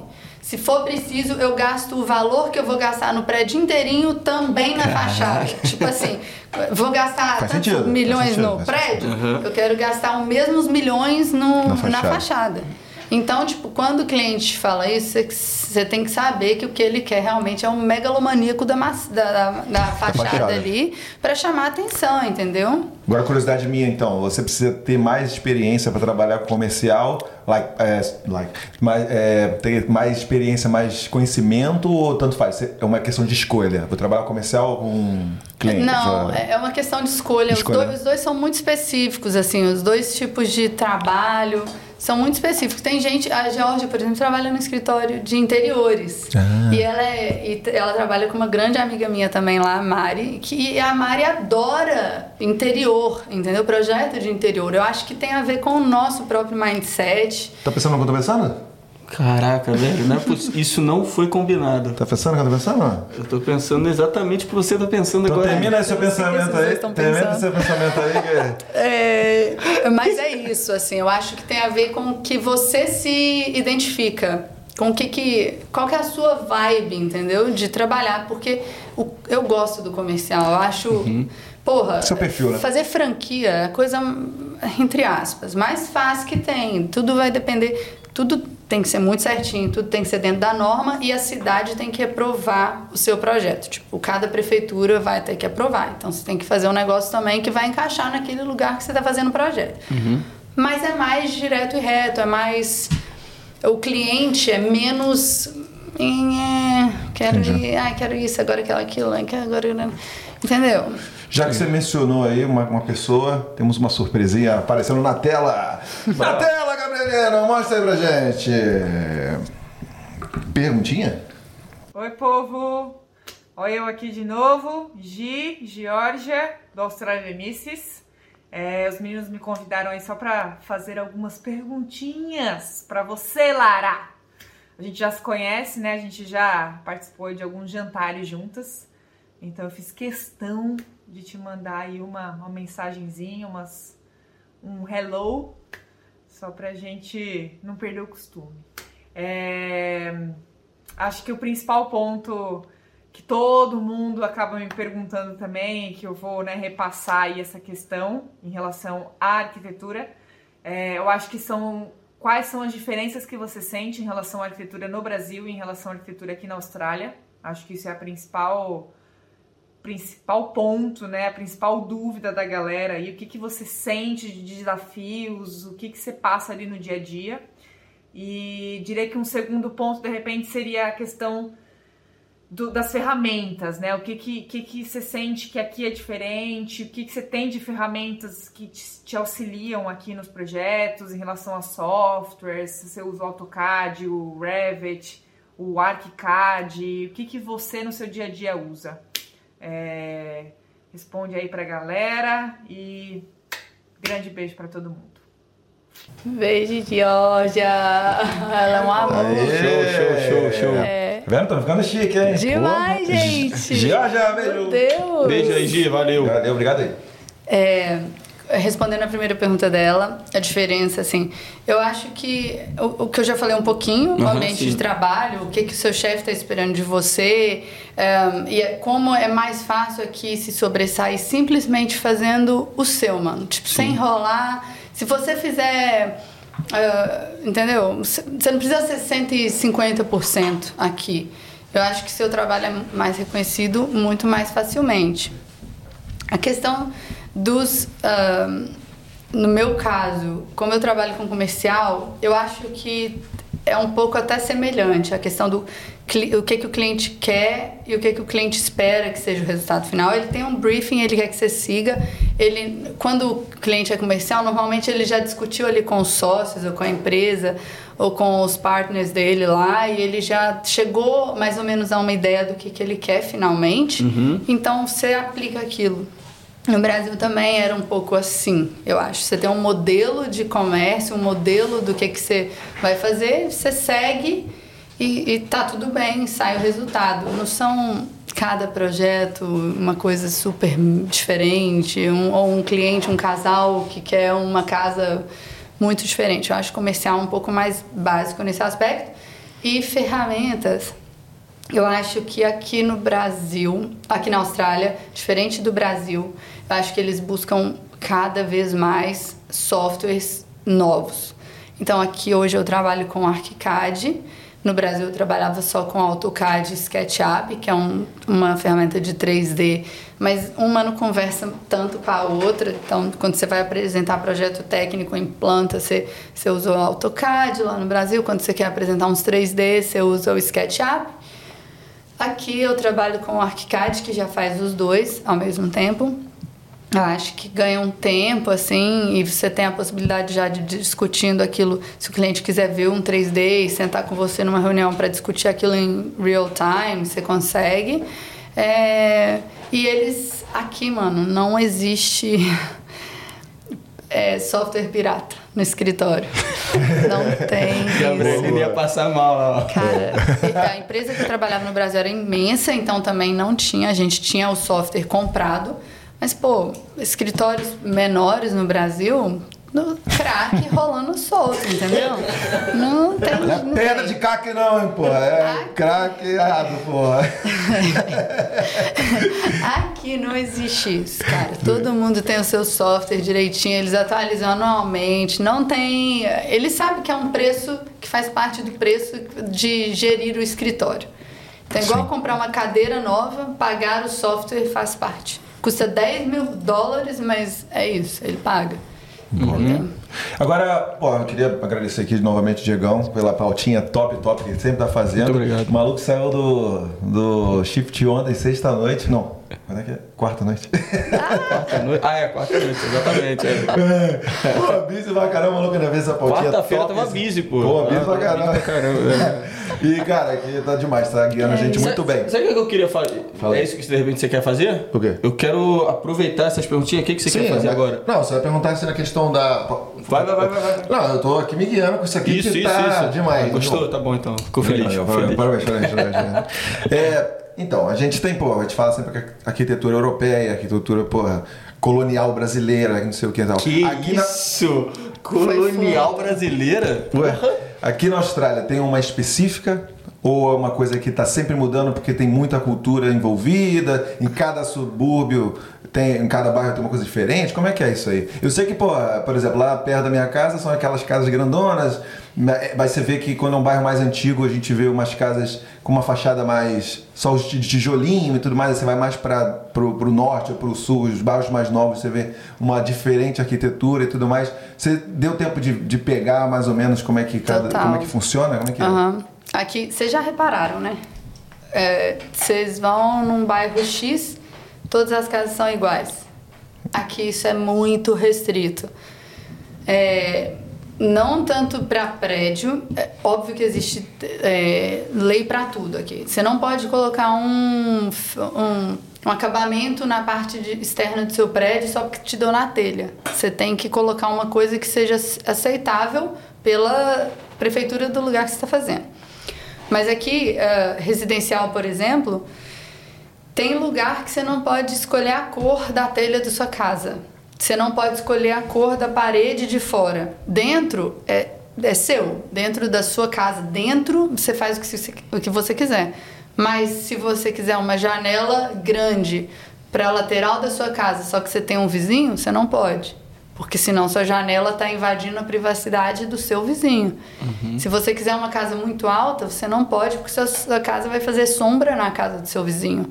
Então aqui existe um, um fator limitante assim para a construção de residência de casas em áreas residenciais que já são muito construídas, porque aqui não tem muito espaço, não tem muito a gente tem pouquíssimos prédios, se for olhar para uma cidade do tamanho que é, prédios residenciais, é uma coisa que vai crescer muito aqui vai ficar um pouco mais igual Melbourne e Sydney, que já tem muito mais prédio, muito mais apartamento. Perth ainda é uma cidade muito baixa, com muita casa baixa. É, não tem muito ainda isso de subir. Então, eles vão cada vez mais começar a comprar casas de lotes grandes, destruir e fazer um prédio. Só que, claro que isso vai. Você tá falando aqui na City, no centro da cidade? Estou falando assim, na região, de modo geral, porque. Hoje, se você quer construir uma casa num lote grande, você já tem que construir lá em Antip, que é bem distante. Sim. Não tem tanto espaço na região metropolitana de Perth, de modo geral falando. Você não consegue construir uma casa super grande em Osborne Park, porque lá não tem lotes enormes. E porque Sim. quanto maior a sua casa, quanto mais alta você quiser, maior tem que ser o lote. Porque daí você não está tipo, cobrindo a casa do seu vizinho ou então interferindo. A curiosidade no meu contrato é dizendo você não pode criar bicho. É, o australiano é bem restrito, assim. Criar bicho. Não tá escrito, não pode criar galinha, não pode criar.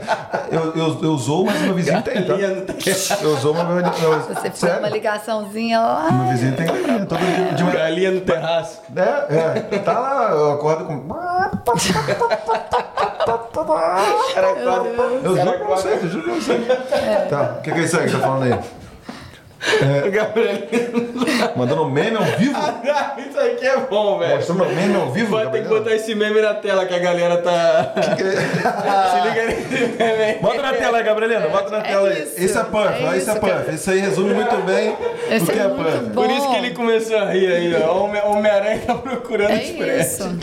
Esse é Buff, gente. De modo geral, tipo, o entendimento do espaço urbano é isso. Resumindo, quando você não tem espaço mais para construir, ou quando os lotes começam a ficar super, hiper afastados, a única solução que você tem é ir verticalmente. Entendi. Vai ser difícil isso porque hoje a gente tem muito limite de altura na cidade. Então, tipo, não vai ser uma coisa muito fácil ficar aprovando prédio. Eles vão ter que mudar as normas, eles vão ter que Vai ter muito dono de casa ficando puto porque vai construir um prédio ah. altão do lado da casa dele. Ele não esperava hum. que isso hum. acontecesse. A gente Mas... já veio isso em Scarborough e aqui em Elizabeth Key, né? Quando eu cheguei Exato. não tinha prédio só. Não tinha. Agora tá subindo Mano, um muito monte. rápido. Muito rápido. Tinha um prédio ali em Elizabeth Key que tava começando a construir quando eu cheguei. O prédio já tá pronto, tipo, tava é. pronto dois anos atrás já, acho que um ano. Quando eu cheguei não tinha o Hits, né? Muito eu cheguei rápido. não tinha o Elizabeth Kelly. bizarro, é bizarro, né, É bizarro, é muito rápido. Mas é isso. É, tem muitos fatores limitantes, muito padrão determinado pela cidade. Uhum. Mas um estilozinho assim que você vê é Cara, é, que pode Nomear não Sabe tem, né? que Tipo, não tem. Isso é muito difícil. São a- Porque depende de cada pessoa, sabe né? o que, que eu chamo? As casas persianas. É. Eu chamo de casas persianas, porque é muito. É uma coisa muito única daqui.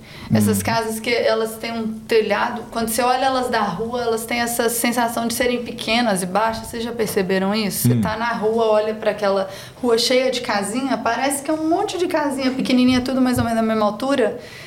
Yeah. E elas são muito específicas. Às vezes uma coladinha do lado da outra, e aí é por isso que eu falo que a gente tem que ter um, uma janela pequena para as laterais. Tem uma coisa que é curioso. Por que, que as casas aqui, que era uma coisa que eu achava absurdo quando eu cheguei, um monte de casa com quarto de casal voltado para a rua. Existe um motivo para isso. É uma obrigatoriedade, você realmente precisa colocar, se você for construir uma casa, você precisa colocar um quarto virado para a rua, porque é um jeito de você garantir a segurança pública da rua, tendo um, um cômodo voltado para a rua, que é um cômodo que você vai estar à noite, por exemplo. Entendeu? Porque assim é, é esperado que se tiver alguma coisa esquisita acontecendo na rua, tem alguém assistindo. É o Então, famoso Neighbors Watch. Eles estão né? um pouco você- se fudendo pra sua privacidade de casal, mas eles querem que você tome conta da rua. É, Vai ter que pessoal, usar outro quartinho. Aqui, aqui o X9 é bem visto. Bem visto, Isso. super. Todo, tem um é númerozinho na vizinhança. inclusive. E você É. liga lá, ó, tem um maluco aqui fazendo estranho. É vem aqui isso. ver o que é isso aqui. É. Caraca, Então. a gente tinha até uma paradinha pra falar sobre a questão da privacidade Ela aí, já ela já né? mencionou, né? E deixa eu te falar, é, que material, você, claro, você falou que trabalha aí com concreto, né? É, mas que material, assim, é, é real isso ou é muita conversa, assim, que a galera usa muita madeira aqui, construção de madeira e tal? Cara, pouco. Ah, mais, o que eles usam mais mesmo para essas casas, essas casinhas todas, a maioria, tijolo. Inclusive, há uma diferença que tem aqui do Brasil, que no Brasil a gente usa aquele tijolinho, tijolinho furado e uma camada só de tijolinho. Aqui eles usam o tijolo que é o sólido, como é que chama? Tipo, maciço. E todas as paredes de fora da casa tem duas fileiras de tijolo com um espacinho no meio, que é para ser tipo o conforto térmico e acústico da sua casa. Então, as casas, é, quando você vai construir, normalmente é isso. É, daí parede interna pode ser que seja ou stud frame, que aí seja com uma é, parede de estrutura de madeira e gesso, como se fosse uma, um drywall, ah, ou, ou o tijolo mesmo. Mas o que eu acho que mais usa mesmo aqui em Perth é tijolo. Eu não sei muito da outra costa. Eu sei Sim. que varia, eu acho que se não me engano lá é mais steel frame. Boa. Então, E essa é uma profissão também que a galera pode procurar, né? De plaster, né? Que é pô, subindo, Muito. subindo, ah, subindo parede, né? Sim. E a galera, pô, paga bem aquilo. Sim. O que mais É, temos aí? Não, eu também ia perguntar que tinha uma coisa que na minha, na minha cabeça aqui, ah, com relação ao salário. Eu queria também saber, né? É claro que a gente gosta de perguntar sobre isso, É porque o lógico, pessoal tá lógico, tem que interessado no Faz Me Rir, né? Exatamente. É, se você pudesse falar assim, é, claro que né, tem um- um- uma questão básica ali quando você começa e você vai progredindo, você vai crescendo dentro da profissão, adquirindo mais experiência, você vai aumentando o teu salário. sim, com certeza. Com certeza, né? Então você consegue falar assim. Hoje, o salário ah, mínimo para minha profissão é um mínimo, se eu não me engano. É muito. A questão de salário aqui na Austrália é um pouquinho relativa, porque eh, tudo conta. Se você tem um ano de experiência, o salário mínimo é tanto. Se você tem dois, três, quatro, cinco, ah, eles mudam isso. Então, uma coisa que aqui é muito legal, que até também respondendo um pouco a Georgia, você não é tratado como um estagiário. Sabe quando você tem 30 raso lá no Brasil? Às vezes você entra numa empresa e tem aqueles dinossauros trabalhando e você tem a sensação de que ninguém tá te levando a sério. Como se você fosse um estagiário, sua, como se a sua ahn, opinião, a sua visão do projeto, a sua sugestão não fosse ser tão levada em conta. Não, é que você tem 25, 22, sei lá, 20, 20 raso. Você é graduado, você tem a sua experiência lá no que, que você. Não importa se você está sentado com um cara de 70, é, sua, você vai ser tratado como um profissional ah, que sabe do que, que você está falando. A questão do salário, é claro que ele, que é um profissional de 70 anos e está na área há muitos e muitos anos, o salário dele vai ser bem maior que o seu, porque eles contam muito isso, quantos anos de experiência que você tem. Então, é, eu sou uma Experience Graduate Architect. Por quê? Porque eu ainda não fiz a minha entrevista, eu não apliquei para a banca de arquitetos. Aqui é arquiteto aqui, para você ser um arquiteto registrado, é como se fosse tirar a OAB de direito no Brasil. Então eu não me registrei ainda, eu não posso falar que eu sou arquiteta, eu sou uma arquiteta graduada. Só que eu sou o nível mais alto de arquiteta graduada. Eu viro uma arquiteta quando eu me registrar como arquiteta. Significa que o meu salário vai ficar travado enquanto eu me registrar como arquiteta? Não, porque eu estou no nível mais alto e cada ano de experiência que eu tenho a mais vai contar como experiência no, na minha, no meu cargo. Então, o salário mínimo, eu acho que hoje existe para um arquiteto graduado, eu acho que é 65 mil por ano. Um, o que eu, eu acho que já é um salário legal. Se eu não me engano, já é um salário que já está na média de salário, tipo, salário médio australiano. Qualquer coisa acima disso já é. Mas eu comecei ganhando bem mais do que isso já. Então, uhum. eu já tenho dois anos, eu ganho bem mais do que isso. Mas é, é justo aqui. O salário é justo aqui. Você não tem que ficar pedindo aumento, uh, igual é, acontece no Brasil. Uh, e o poder de compra é uma coisa que tem nem o que falar. Acho que vocês já devem ter falado muito disso aqui, porque uhum. seu dinheiro aqui consegue fazer, tipo. Realizar o sonho, né? Que, tipo, a gente tem três anos, a gente acabou de comprar uma casa. A gente chegou aqui do zero, a gente ainda se sustentou por cinco meses sem os dois trabalhar, ou seja, a gente continuou no zero por uhum. mais meio ano. E de dois anos para cá a gente comprou nossa casa, tranquilo, temos nossa, faz, fazemos damos nossos rolês, viagem e tal. Você consegue ficar bem legal aqui, tipo, na sua, na sua profissão. Então, você como... Uh, no, no, atual momento aqui, é, se você estivesse no Brasil, quais seriam os principais pontos que você poderia destacar com relação ao tratamento profissional? É, como que você é respeitada profissionalmente, como que o seu conhecimento conta. Tipo, é, eu tomo decisões, entendeu? Eu tomo. Isso, isso foi até um estranhamento para mim no começo, porque o meu chefe direto, assim, que é o arquiteto acima de mim, ele queria que eu. Lara, você decidisse. E, eu, e no começo eu ficava assim, ai meu Deus. Te dando a estabilidade já de começo, Sério, de início. É, e agora eu faço reunião com o cliente, só eu, só, eu sozinha com o cliente, entendeu? Então aqui na Austrália você é muito respeitado. O seu conhecimento, a sua experiência é, isso é muito respeitado dentro do ambiente de trabalho. Você é uma pessoa com conhecimento técnico que você sabe o que, que você está fazendo. Então você toma suas decisões. Você não tem que passar pelo seu supervisor ou coordenador ou dono da empresa, igual é no Brasil, para resolver algumas coisas. Sim. Você é o dono do projeto, você que manda, entendeu? Uhum. Show. Essa parte aí é boa, né, cara? Isso da é valorização profissional. Aí, Você se sente reconhecido. E, e é tão bizarra a sensação, porque eu falo assim, cara, eu vim para um país onde eu não, não é minha língua nativa, eu não me graduei aqui, eu não formei aqui, e eu me sinto mais respeitada aqui profissionalmente do que eu me sentia no Brasil. Eu gostava do meu emprego no Brasil, eu, tipo, eu não tenho do que reclamar, eu tinha um chefe incrível, eu era, eu era muito benefici... Como é que fala quando você é? Eu era muito... Respeitada, valorizada? É, não é isso a palavra. Privilegiada. Privilegiada. Eu era sim. muito privilegiada. Eu tinha um emprego que era seis horas por dia só.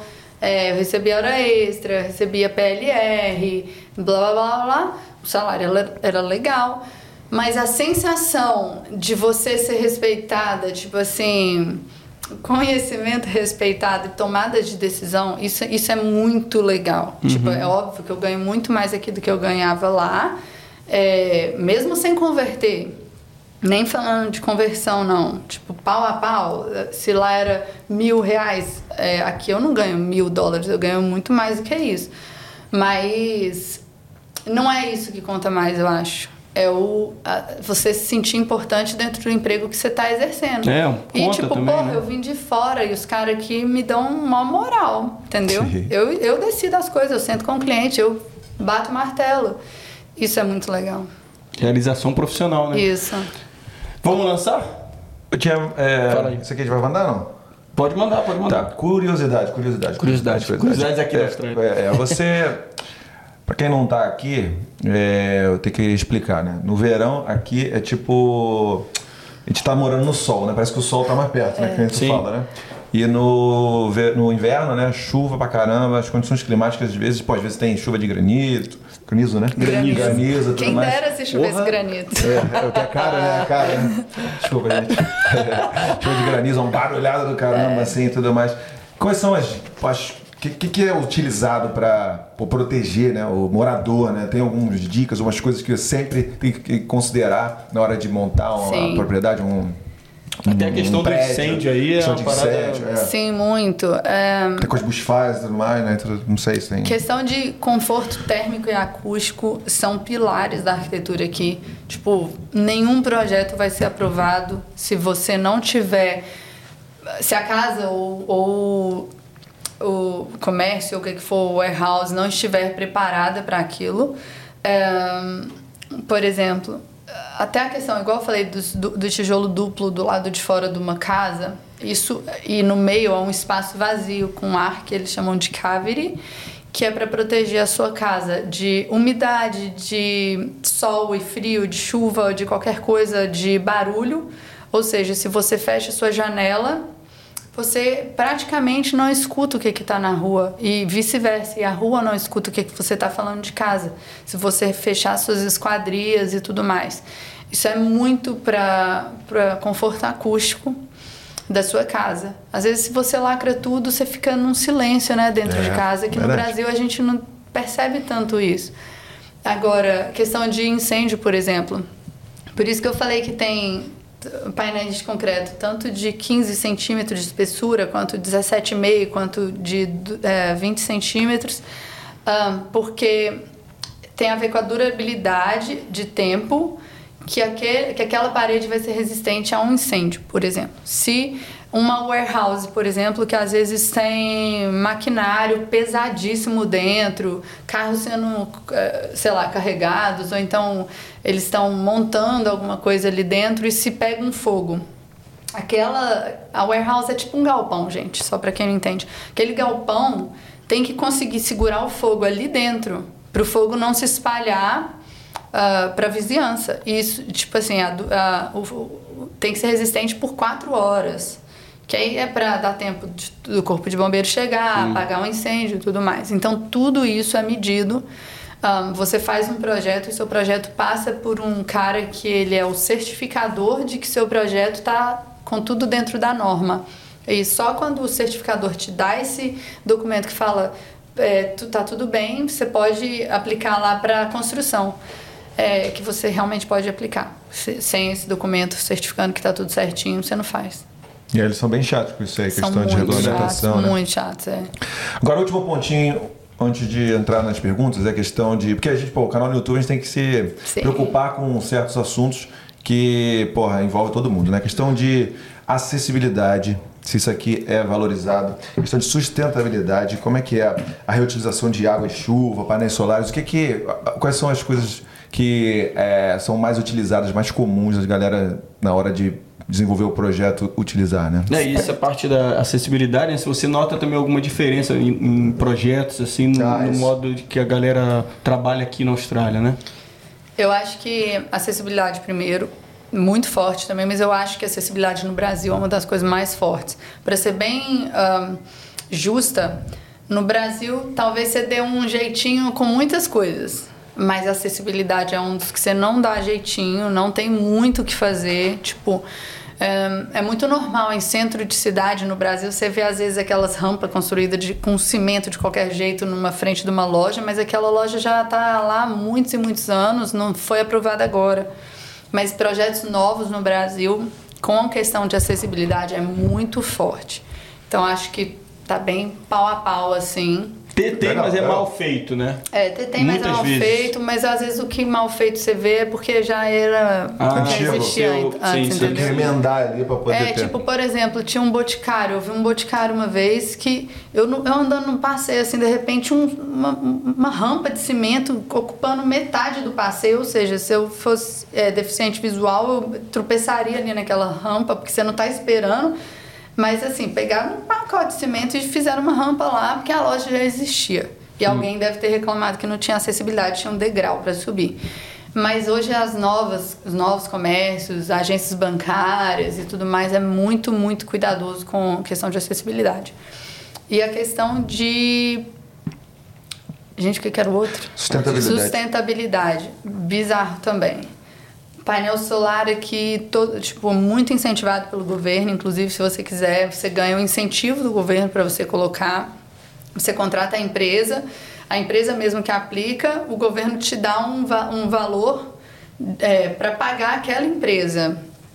Não é 100%, mas é uma quantia bem grande, assim, às vezes vai até 50%, às vezes. Então, você tem esse incentivo para você utilizar uma, um- uma forma de energia mais limpa e que é renovável e aí você vende o que você o que sobra da sua casa que você não utilizar você vende de volta para a empresa para Western Power que é a que a gente tem aqui. Um, e a questão de água também que aqui a gente tem muita coleta de água de chuva foi um estranhamento meu também quando eu cheguei. No Brasil, não é toda casa que tem calha em volta, que tem aquela downpipe, que é aquela calha vertical que desce com a água que coletou do telhado e tal. E aqui, toda essa água vai para uma caixa que está montada embaixo da casa ou embaixo da, dos comércios que são para coleta daquela água e reutilização daquela água. Isso para eles, isso já é, tipo, no Brasil isso é, nossa, você vai fazer isso na sua casa? Que massa, que maneiro, tipo, que inovador. Aqui não, aqui é básico. Aqui você precisa ter em alguns casos, senão você também não aprova. Então, por exemplo, quando a gente vai fazer uma uma construção comercial num ambiente, num lote muito, muito grande. A gente manda para um engenheiro, ele faz o projeto de drainage daquela, daquele projeto, ele vai, tipo, calcular quanto eh, de água que ele precisa coletar, quantos ah, tanques de água que ele precisa ter para dar conta de pegar toda aquela água que vai estar naquele metro quadrado, naquela área do projeto. Então, isso aqui é bem, bem, tipo, tem que fazer. E é, um e é- to-do. e é importante falar, né? No- durante esse período, período de chuva, chu- chove muito, muito, muito, muito, muito mesmo, muito, todo muito. dia. E no período de No- seca? Tem Seca, seca, nada. seca, seca. É, céu claro, Eu céu azul, eu- estrelado, todo dia durante, sei lá, Eu seis acho meses. que os países que já que tem isso, assim, um pouco isso dessa condição de extremos, eles precisaram se virar mais cedo do que o Brasil, por exemplo, que no Brasil Tá. as coisas são um pouco mais ah, separadas. Claro que temos situações diferentes, o Nordeste funciona de um jeito, o Sudeste de outro, o Sul, blá, blá, Norte. Mas eu acho que quem, quem vive em extremos, eles precisam já de ter desde cedo isso muito planejado, porque eles precisam compensar de alguma forma. Aqui já Uhum. tem muita dis- dissinali- dissaniliza- Como é que fala, gente, quando tirar? Dessalinização. Dessalinização da água do mar e tudo mais. É. Então, pô, ó, eles estão né, fazendo o que, que dá para fazer para compensar a falta de água doce que tem no país também. É, então é isso aí, pô. Muita questão aí, né? Obrigado novamente pela pautinha. Gabrielino, vamos para as perguntinhas então? Tá preparado? Obrigado, galera, pelas perguntinhas. Foram muitas perguntas, a gente teve que filtrar porque o nosso tempo é curto. Então, primeira pergunta, galera. Pergunta do Vida Fora do BR. Grande abraço, grande beijo para meus amigos André e Jéssica. Como abordar um empregador para pedir o visto de sponsor? Dá uma dica pra galera aí. É, Laura. Você é mara. Você é Mara! Eu Pô, amo André? esses dois, gente, sério. Eu acho que tem que estar alinhado. É, a empresa nunca tinha sponsorado ninguém, então eu acho que. Eu não sei, no meu caso, igual eu falei, eu acho que pelo meu chefe ser filho de imigrantes e ele ser italiano, o italiano é um pouco mais parecido com o brasileiro, eu acho que o meu caso foi um pouco específico por causa disso. Não, ele, ele é muito pouco australiano no jeito de ser. Tipo, ele é mais menos frio, ele é mais, tipo, se importa comigo, fica feliz com as minhas conquistas. É, ele quis fazer, ele quis me ajudar da maneira que ele podia me ajudar, igual eu falei. Ele, a questão de quem pagaria a empresa o, o agente de imigração para fazer o processo, ele não precisaria pagar e ele quis pagar. Então, eu acho que o meu caso é um pouco fora da curva, que foi muito pessoal, senti como se fosse muito pessoal, como se ele estivesse cuidando de mim, assim. O Pedro, meu marido, fala, nossa, eu tinha um chefe pai lá no Brasil e agora eu tenho um chefe pai aqui na Austrália, alguma coisa assim. Segunda perguntinha, Gabriel. Gabrielzinho, Olha lá, perguntinha da Fê, acho que é a Fê Rosinha, né? Ela tá a querendo Fê, saber. minha prima. Tua prima? É. No, caraca, eu escolhi bem. Caraca. Aí. No momento que estiver estudando aí, já consegue trabalhar na área ou só depois de formar? Muito específica essa pergunta também, vai depender muito de cada área que a pessoa tá. É, eu conseguiria trabalhar antes de formar, o que me impediria de trabalhar realmente era minha grade horária Uh, por isso que eu comecei a trabalhar na segunda, no segundo semestre do meu curso só, que foi quando a grade horária ficou curta, né? Fiquei tendo só dois dias de aula presencial. Mas, tipo, pô, consegue. Eu sei quem faz uh, curso de cookery, por exemplo, já trabalha bem desde o começo, né? O André mesmo já está trabalhando há bastante tempo e ele se formou recentemente. Uh, então, acho que específico para cada profissão. Mas se você já tiver qualquer pessoa pode não precisa validar. Você não precisaria, por exemplo, eu não precisaria validar o meu diploma para trabalhar aqui como arquiteto. Uhum. Você pode chegar, o Pedro, meu marido, por exemplo, ele é administrador de contratos. Ele nunca estudou aqui na Austrália, ele nunca validou o diploma dele aqui. Ele hoje trabalha para o estado como administrador de contratos porque ele tem a formação, a formação é legítima e ele tem experiência na área. Então, se você, você consegue trazer isso e, e aplicar aqui na Austrália, tudo vai depender da sua grade horária da faculdade ou do curso técnico que você está fazendo, para você ter tempo ou não de, de trabalhar. Show. É. Bora, Gabriel, para mais um aí, meu querido. Solta a terceira perguntinha aí do. Ah, isso aí, esse é arquiteto, hein? Tô lembrando Boa. a cara. É o Anderson. Tá, ele mandou pelo perfil do Intercâmbio Família Austrália se ela teria uma dica top, chop chop, para um arquiteta especial com inglês básico conseguir um job aqui em Perth. Inglês. Eu acho que inglês, o inglês faz muita diferença. Papo reto, né? Papo reto, o inglês é muito importante. O, o inglês básico, ele realmente você vai ter muita dificuldade de conseguir emprego, talvez até em hospitality.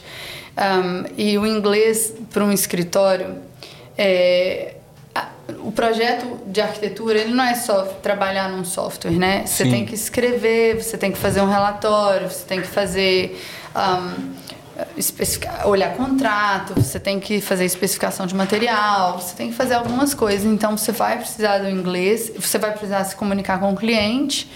Então você vai precisar de um inglês mais avançado um pouco ou um pouco ou estudar bem um inglês técnico da área de arquitetura, mas o inglês é importante. Sim. E se a ideia for ficar, validar o diploma. Se a ideia foi só, for só vir e permanecer por um tempo, é, precisa validar, né? Você vai conseguir trabalhar na sua área, whatever, de Sim. todo jeito. Show. Vamos lá, Gabrielino. Quarta perguntinha. É, o inglês realmente, cara, é. Porra, Muito. Tá vindo do país e às vezes tem, tem até que ter um pouquinho de paciência, né? Para poder desenvolver o inglês e ter melhores opções. Perguntinha do Jô Aue. É normal terceirizar a renderização de projetos como aqui no Brasil? Tem demanda? Essa aí eu já não entendi Uh, a renderização é quando você pega o 3D simples, um 3D básico, e faz ele se transformar como se fosse numa, via... numa imagem bem realística. Assim. É como você vê aquelas casas que às vezes elas não existem, mas elas parecem uma foto de uma casa. Um, eu não sei, eu acho que o render, de modo geral, ele é um pouco mais na área de um, arquitetura residencial. Acho até que a Georgia é uma melhor pessoa para responder isso. Mas do meu ponto de vista, a terceirização é menor do que no Brasil. Por quê? Porque aqui o seu chefe quer investir na própria equipe. Então, vamos supor que eu não soubesse fazer render. Ao invés do meu chefe simplesmente ir lá e pagar alguém para fazer, ele vai tocar um papo real comigo. Lara, você quer fazer um curso? Você quer aprender? Eu contrato, eu, eu pago o curso para você fazer. Tipo, se você tiver interessada em fazer, porque, pô, pro, o cara vai ter um, um custo uma vez e ele vai ter uma pessoa na casa que saiba fazer aquilo. Então ele não vai precisar ficar pagando externamente um, todas as vezes. Mas isso é a minha visão da minha empresa. Eu tenho certeza que o meu chefe pensaria dessa maneira. Ele prefere investir na própria equipe do que ficar pagando externo. Queria mandar um abraço pro meu amigo Render, barbeiro lá. Um grande abraço. você aí que, pô, você é top, cara. Gostamos muito de você. Valeu, Renderzinho. Tamo junto, Renderzinho. Última pergunta, Gabrielino, para fechar esse podcast top. Isso aqui é. Henrique Arquet. Aí também tem a cultura de trabalhar depois do horário combinado? Opa, já falamos sobre isso. Já falamos sobre isso. Muito. Tipo, não. não é, a cultura não existe. Um, se você quiser criar a cultura, você vai criar, mas seu chefe não está esperando que você fique. Ele não quer, inclusive, que você fique. Ele quer que você consiga fazer o que você precisa fazer dentro do seu horário de trabalho. E as coisas são muito abertas aqui. Você não precisa ter medo de chegar para o seu chefe e falar: pô, tô, tá corrido, não, tô, não vou dar conta. Você não precisa de, chegar, de ter medo. Você pode chegar para ele, ele vai falar com o cliente: ó, preciso de mais uma semana. E tá tudo bem. Ele vai te dar mais uma semana para terminar aquilo. Você não precisa trabalhar off hours, não. Porra, topzera, hein? É bom. Utilidade pública. É. Esse, esse Cara, episódio sair aqui. daqui um pouquinho mais inteligente. Viu? Eu Muito obrigado. você. Então tu admitiu que é burro, que nem eu. Não, Conhecimento nunca é demais. burro- É, isso aí. exatamente. Burro é uma palavra que eu não vou aceitar. Ah, é? Não, tem verdade. Tem um áudio do Leandrão, pô. Caraca, tem mais uma última Não, então vamos lá, coisa a muito última. boa aí pra Que gente. é aquilo, a gente gosta de coisa. Como é que é? Do dia a dia, né? Então Esse aqui lá. é o nosso. Nossa identidade visual vem das mãos e da mente desse super rapaz. E ele tem um recado ou uma pergunta aí. Vamos lá. Fala Lara, tudo bem? Meu nome é Leandro, sou estudante de arquitetura. É, em breve, se Deus quiser, estarei me formando e partindo para Perth para encontrar essa galera boa que está aí. É, e minha dúvida é a seguinte: eu gostaria de saber se, como estudante de arquitetura ainda no Brasil, é, o que, que eu poderia fazer para melhorar meu posicionamento no mercado quando eu chegar na Austrália, né? Se existe alguma skill, algum software, alguma especialização que melhora as nossas oportunidades quando a gente chegar aí, né? Se tem algo que a gente possa fazer aqui no Brasil ainda que possa melhorar essas oportunidades aí na Austrália. Falou? Se tiver algum barulho aí no fundo, que eu tô andando aqui na rua voltando da faculdade. E é isso, galera. Tamo junto. Obrigado aí. Valeu! Cara, os caras voltando da faculdade, passando ali, ó, tava rolando que era um sambinha, não Deve sei ser o quê. um sertanejo. Um quê? Achei que era louvor. Um louvor? Pode ser, muita Pode ser igreja lá no também. Rio, né? Pode ser também. Cara, com certeza. Foca em software, foca em software novos, tipo ArchiCAD ou Revit, que a busca por profissionais que, que tenham conhecimento de uso desses softwares é muito grande. E é, é legal também, igual eu falei, você vê muitas vagas de arquitetura que às vezes o cara fala assim. É, Revit é desejável, mas se, se, é, se você não tiver, beleza, você vai ter treinamento na casa.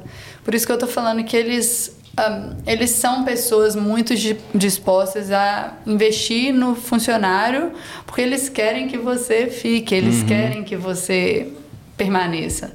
Então, eu acho que se já vier com um software um, novo, fluente, tipo, você vai ter uma vantagem, com certeza. Boa. Dica. Vamos voltando tá agora. chegando, Leandrão tá chegando tá, aí. tá vindo aí, tá É, vendo? Voltando da ansioso, faculdade. É, isso vamos aí. ver, vamos ver. O que, que foi legal aí? Então, eu lembro de duas Sweet Herb. coisas. Sweet Herb foi legal. Tá escrito aqui, ó. Sweet Herb e Hora Besta também.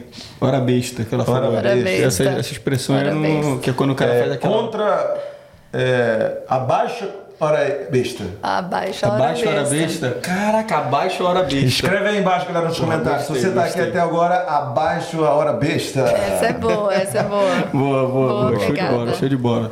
Lara, muito obrigado aí. Vocês. Mais uma vez aí. Show. Amei. Porra, muito bom. Top Muito demais, bom. muita informação, porra. Profissional gabaritadíssima pra falar desse, desse assunto. Então, pô, quer usar esse finalzinho aí da, do nosso podcast pra mandar um recado aí, falar o que você quiser, quiser deixar contato, se quiser só falar com a galera, com a família, com amigos daqui, não sei, o que você quiser. Família, vocês. Mas, gente, corram atrás. Informação é muito importante. Eu tento, assim, às vezes eu juro, eu fico exausta de tanto que eu tento mandar informações para as pessoas que vêm falar comigo. Ah, às vezes eu já tô, tipo, sabe, que você chegou do trabalho, tá cansado em casa, mas eu fico porque eu sei o tanto que aquilo é importante. Só que nunca vai ser ah, mais do que a sua própria vontade de buscar por informação. Então, não espere as coisas chegar até você, corra atrás. Quando você assistir uma live dessa, se tiver informação importante, pega um caderninho e anota, porque a gente é bombardeado de informação nova o tempo inteiro e fica difícil de armazenar tudo. É, cria o seu plano, foca no seu plano e vá atrás daquele plano. Não fica flipando e ciscando para tudo quanto é canto também não, porque são milhares de possibilidades. Então acho que precisa de ter foco. Caraca, top zero. Valeu, Lara. Valeu, tamo Lara. junto. Gabrielino, um grande abraço aí. Queremos ouvir mais a sua voz, mas tamo É, junto aí. ó. tudo bem, a gente entende que você hoje estava tava meio tímido, né? É, obrigado, Mas- gente. Qual é que é? Eu mandei o Homem-Aranha. Ah, é, ele participou. Participação de luxo. Fala aí. Não? Sei que você uma coisa, você encostou no microfone aí. Ele veio pra dar tchau, ele veio pra Ah, dar é, tchau. pode crer, pode crer. Valeu aí de novo aí, mais uma tchau. Obrigado. É, Episódio 79 completo. E vamos com a gente no tchau e. Tchau!